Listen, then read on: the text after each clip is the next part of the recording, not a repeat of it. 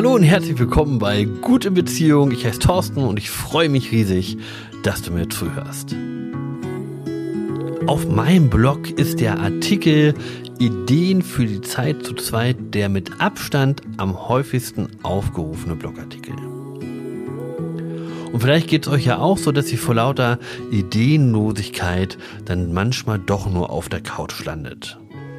Und ich habe mir überlegt, wie ich da helfen kann. Meine Idee ist, euch einmal in der Woche eine Karte mit einer ausgearbeiteten Paaridee zuzusenden. Und wenn ihr einmal im Monat eine Aktivität macht, dann habt ihr zumindest viermal einen Impuls gekriegt, was ihr machen könntet und könntet aus diesen vier Ideen eure Lieblingsidee aussuchen und umsetzen. Diese Karten, das sind Postkarten, die ich einmal in der Woche dann auch mit der Post versenden möchte. Und genau dafür suche ich Testkunden.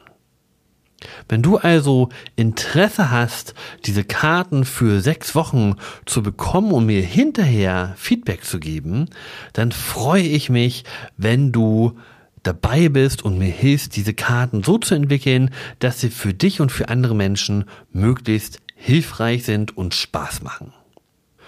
Und du kannst einfach teilnehmen und sagen, ich hätte Lust dran, indem du auf torsten-köcher.de Schrägstrich Paarideen klickst und ähm, dich einschreibst. Und dann bekommst du von mir als Testkunde diese Karten. Insgesamt suche ich 15 Testkunden und wer zuerst kommt, mal zuerst.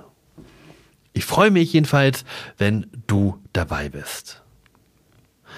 Diese Podcast-Folge erscheint zwischen den Jahren und das ist für mich immer die Zeit, ähm, das Jahr Revue passieren zu lassen und mir Ziele zu setzen für das nächste Jahr. Und Ziele zu setzen bedeutet für mich auch immer ein Stück weit aus meiner Komfortzone rauszutreten, um mir zu überlegen, wo ich gerne wachsen möchte. Und ich möchte euch ein wenig erzählen, wie ich meine Jahresplanung, meine Ziele mit meinem Lieblingsmenschen bespreche. Und vielleicht inspiriert euch das, das ja in ähnlicher Art und Weise umzusetzen. Und ich kann mich an diese Metapher erinnern, wo ein Professor vor seinen Studenten steht und große Steine in ein Glas füllt und fragt, ob das Glas voll ist. Vielleicht hast du das selber schon mal irgendwo gesehen. Und die Studenten sagen, ja, jetzt ist das Glas voll und dann nimmt der Professor Kieselsteine und füllt die Kieselsteine zwischen die Lücken von den großen Steinen, fragt das nochmal, bekommt dieselbe Antwort, um dann Sand zu nehmen und Sand in das Glas zu packen, bis es dann tatsächlich ganz voll ist. Und es macht für mich zumindest Sinn, ähnlich vorzugehen, sich die großen Events zuerst vorzunehmen, die zu planen, die im Jahr gut zu verteilen und dann als zweites auf die Paarzeit zu schauen, auf die Dates, die wir in regelmäßigen Abständen miteinander haben wollen, meine Kieselsteine sozusagen, und dann auf die Berührungspunkte im Alltag zu sprechen zu kommen. Und ich finde, wenn man diese drei Bereiche im Blick hat, die großen Events, die Wochenendtrips, die Familienfeiern, den Urlaub, das Paarsein, die Dates, die man miteinander hat, die Zeit, die man sich als Paar gönnt, als zweites und als drittes die Berührungspunkte im Alltag, dann ist man auf einem wirklich guten Weg. Und für alle drei Bereiche, für alle drei Punkte, für die großen Steine, die Kieselsteine und den Sand, kann man sich angucken, wie ist es letztes Jahr gelaufen, was wollen wir daraus für uns mitnehmen und was planen wir im nächsten Jahr. Und ich bleibe der Einfachheit halber mal bei den großen Steinen, also bei dem Urlaub und bei den großen Events und Familienfeiern, die im Jahr so anstehen. Und da kann ich zurückblicken und mich fragen, was ist da, was ist uns da als Paar im letzten Jahr gut gelungen?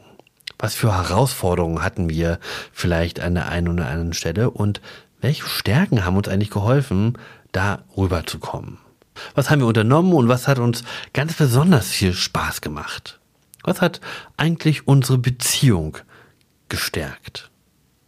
Wenn ich in mein Jahr zurückgucke, dann war einer dieser großen Steine die Fahrt ins Riesengebirge, unser Jahresurlaub, den ich wahnsinnig genossen habe, weil wir da viel Zeit zu zweit hatten. Zeit zum Reden, Zeit zum Nachdenken, Zeit, um einander zu genießen.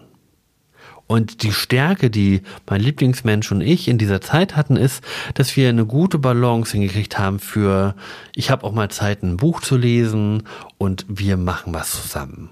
Also die Balance zwischen Nähe und Distanz war in diesem Urlaub genau richtig. Wenn ich den Blick zurück gewagt habe, kann ich mir natürlich überlegen, was nehme ich denn jetzt mit? Was will ich im nächsten Jahr genauso machen? Was soll so bleiben, wie es ist.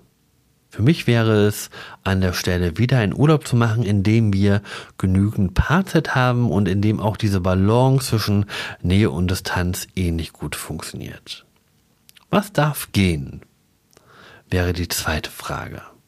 Das wäre in meinem Leben die sehr aufwendigen großen Familienfeiern, die meistens mit viel, viel Arbeit verbunden sind und ähm, die man wahrscheinlich auch in einem leichteren, einfacheren Rahmen hätte umsetzen können. Also das ist das, was in meinem Leben gehen dürfte. Was ist es für dich? Die nächste Frage wäre, was soll neu dazukommen?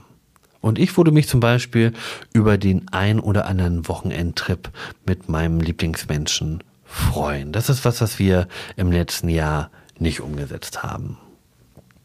Und nachdem wir uns angeguckt haben, was bleiben soll, was gehen darf und was Neues dazukommen soll, kann man natürlich auch nochmal auf die Ressourcen blicken und sich überlegen, welche Fähigkeiten haben wir denn, welche Ressourcen haben wir denn, um das umsetzen zu können. Und um bei den Kurzurlauben zu bleiben, die ich mir wünsche fürs nächste Jahr, ist es natürlich praktisch, große Kinder zu haben, die schon mal auf den Hund und die Katzen aufpassen können das ist eine ganz banale Ressource, aber vielleicht ist es sinnvoll, auch genau über so einfache und banale Sachen nachzudenken. Und wenn wir das gemacht haben, wir haben den Blick zurückgewagt, wir haben überlegt, was wir draußen mitnehmen für uns, dann können wir an die Planung gehen. Und für mich fängt die Planung immer damit an, dass ich mir einen Schwerpunkt überlege. Was ist wirklich wichtig für mich bei diesen großen Steinen, bei diesen großen Events, von denen wir jetzt gerade reden? Und für mich sind zwei Sachen. Es muss irgendwie was mit Abenteuer und Outdoor zu tun haben und mir ist Paarzeit wichtig.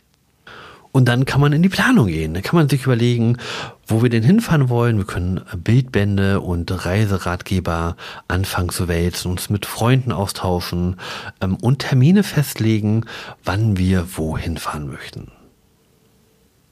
Und das Ganze haben wir jetzt für die großen Events gemacht, für den Urlaub und die Familienfeiern und so weiter. Und das können wir jetzt natürlich auch für die Kieselsteine machen, für die Paarzeit, die wir in regelmäßigen Abständen miteinander haben wollen.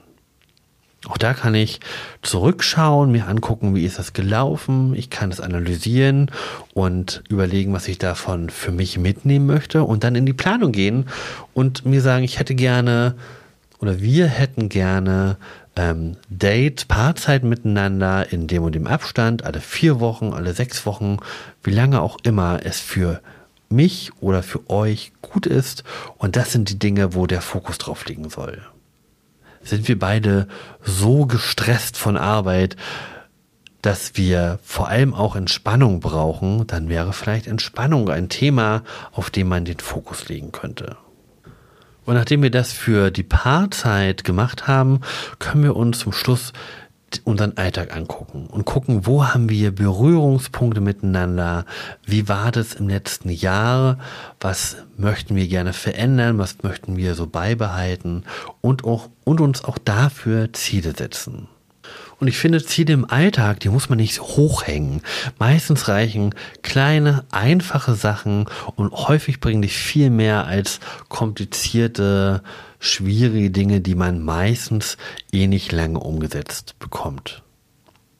Vielleicht ist es für euch ja die Umarmung, die ihr morgens wieder einführen wollt.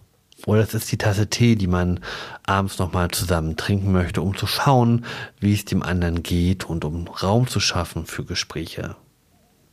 Und bei allen drei Arten, also bei den großen Events, bei den Paardates und bei den Berührungspunkten im Alltag, da gilt lieber weniger und dafür leicht umsetzbare und gute Vorhaben zu planen.